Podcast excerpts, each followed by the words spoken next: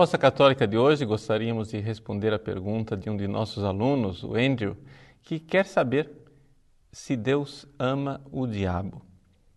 Ora, para responder essa pergunta, vamos pedir o auxílio de Santo Tomás de Aquino.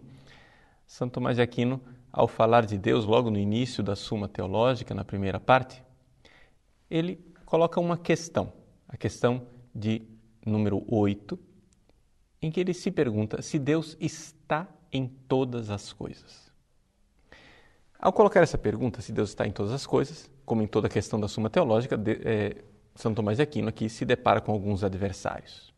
E o quarto adversário, ao qual ele vai ter que responder, diz assim: que parece que Deus não está em todas as coisas. Por quê? Porque os demônios são alguma coisa. Ora, Deus não está nos demônios. Portanto, Deus não está em todas as coisas. Porque a luz não pode estar nas trevas.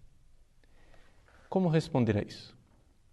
Bom, Santo Tomás de Aquino responde com uma distinção. Ele distingue entre a natureza do diabo, que vem de Deus, e a deformidade da culpa que foi inventada pelo próprio diabo. Vamos olhar para a natureza do diabo. E aqui nós temos uma oportunidade de ver a genialidade de Tomás de Aquino com a sua típica eh, teologia tomística, qual, na qual ele vê que Deus é a fonte de todo ser. Deus é o ser subsistente.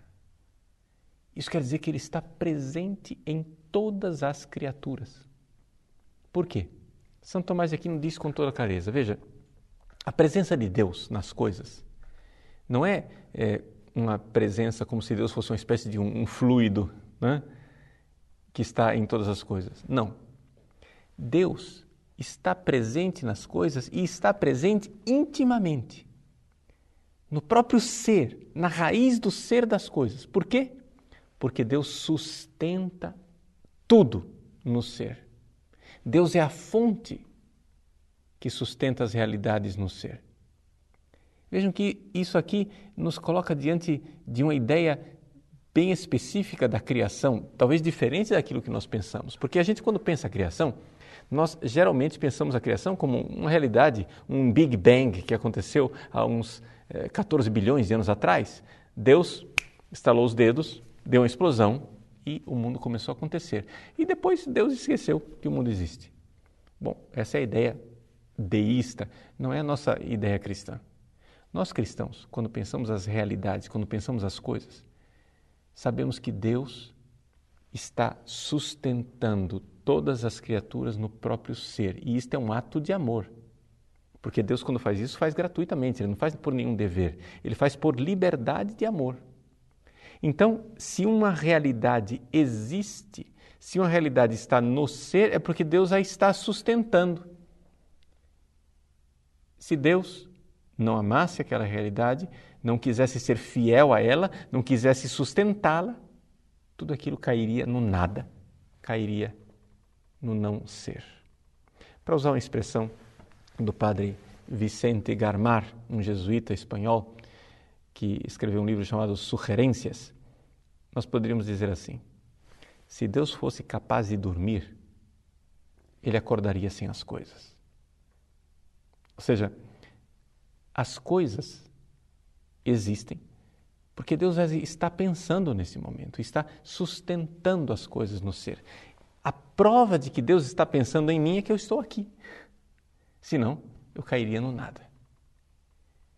É interessante vermos a consequência espiritual disso. Quando nós pecamos, nós estamos ofendendo a Deus no exato momento em que Ele está nos sustentando no ser. Olha que ingratidão. E é exatamente isso que o diabo faz. Ou seja, no exato momento em que Deus está sustentando, está dando o ser, está dando a vida a Satanás, ele está se revoltando contra Deus. A imagem que me vem é de uma criança amada pela mãe e que, numa profunda ingratidão, dá socos e pontapés, cuspes e, e ofensas contra esta mãe que a sustenta. Nós deveríamos pensar muito bem. Deus está presente conosco sempre e presente de forma ativa. Deus está agindo agora. Deus está me sustentando no ser. Então, nesse sentido, Deus ama o diabo. Deus ama o diabo enquanto natureza criada. Santo Tomás diz com toda clareza. Por quê? Porque esta natureza vem de Deus. Agora, Deus não está, diz Santo Tomás, na deformidade da culpa, porque a deformidade da culpa veio de Satanás. Foi ele quem fez. Portanto, na maldade, Deus não está. Isso quer dizer que Deus não ama. A consequência que nós podemos tirar disso é o fato de que não existe amizade entre Deus e Satanás. Porque para que haja amizade, é necessário que haja um amor que é oferecido e um amor que é correspondido. Quando eu peco, eu perco o estado de amizade com Deus. Por quê? Não porque Deus parou de me amar, mas porque eu parei de amar Deus. E só existe amizade quando existe mão dupla. Se eu amo você, mas você não me ama, eu não posso dizer que sou seu amigo. Só existe amizade quando existe retribuição. Ora, Satanás odeia Deus. E odeia Deus no exato momento em que Deus o ama. Aliás, poderíamos até dizer que o tormento do inferno, de alguma forma, é o amor de Deus. Por quê? Porque Deus ama, oferece o seu amor a Satanás e Satanás rejeita este amor, duvida deste amor, odeia este amor e se sente humilhado por ele. A soberba de Satanás não aceita ser amado por Deus. Então isso significa que o amor de Deus, de alguma forma, está presente no inferno. Não como uma correspondência de amizade, mas enquanto Deus fiel que sustenta no ser e não se arrepende de ter criado, não se arrepende de ter amado, embora não seja correspondido neste amor. Isto que nós falamos do diabo tem consequências extraordinárias para a nossa vida espiritual. Por quê? Bom, porque o diabo não pode se arrepender. Para ele não há mais tempo, não há possibilidade dele voltar atrás. Mas nós temos. Nós temos possibilidade de nos arrependermos, de voltar atrás, de retomar a amizade com Deus, para que não terminemos nesse tormento horrível de sermos amados e odiarmos exatamente aquele que nos dá a vida, o ser, a existência e nos revoltarmos contra esta raiz.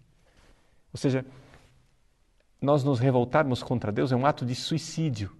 E é por isso que o inferno é chamado de morte eterna. É uma morte que não morre, é uma morte que não acaba mais. É um ato de suicídio contínuo e eterno, onde eu me revolto contra aquele que me dá o próprio ser, o amor, a vida, a existência. Ao fazer isso, eu estou cortando a fonte do meu ser eu estou abraçando uma morte, uma destruição terrível. Deus ama todas as suas criaturas porque Ele é fiel. Somos nós que corremos o risco de terminar como Satanás, não amando de volta aquele que nos amou de forma extraordinária.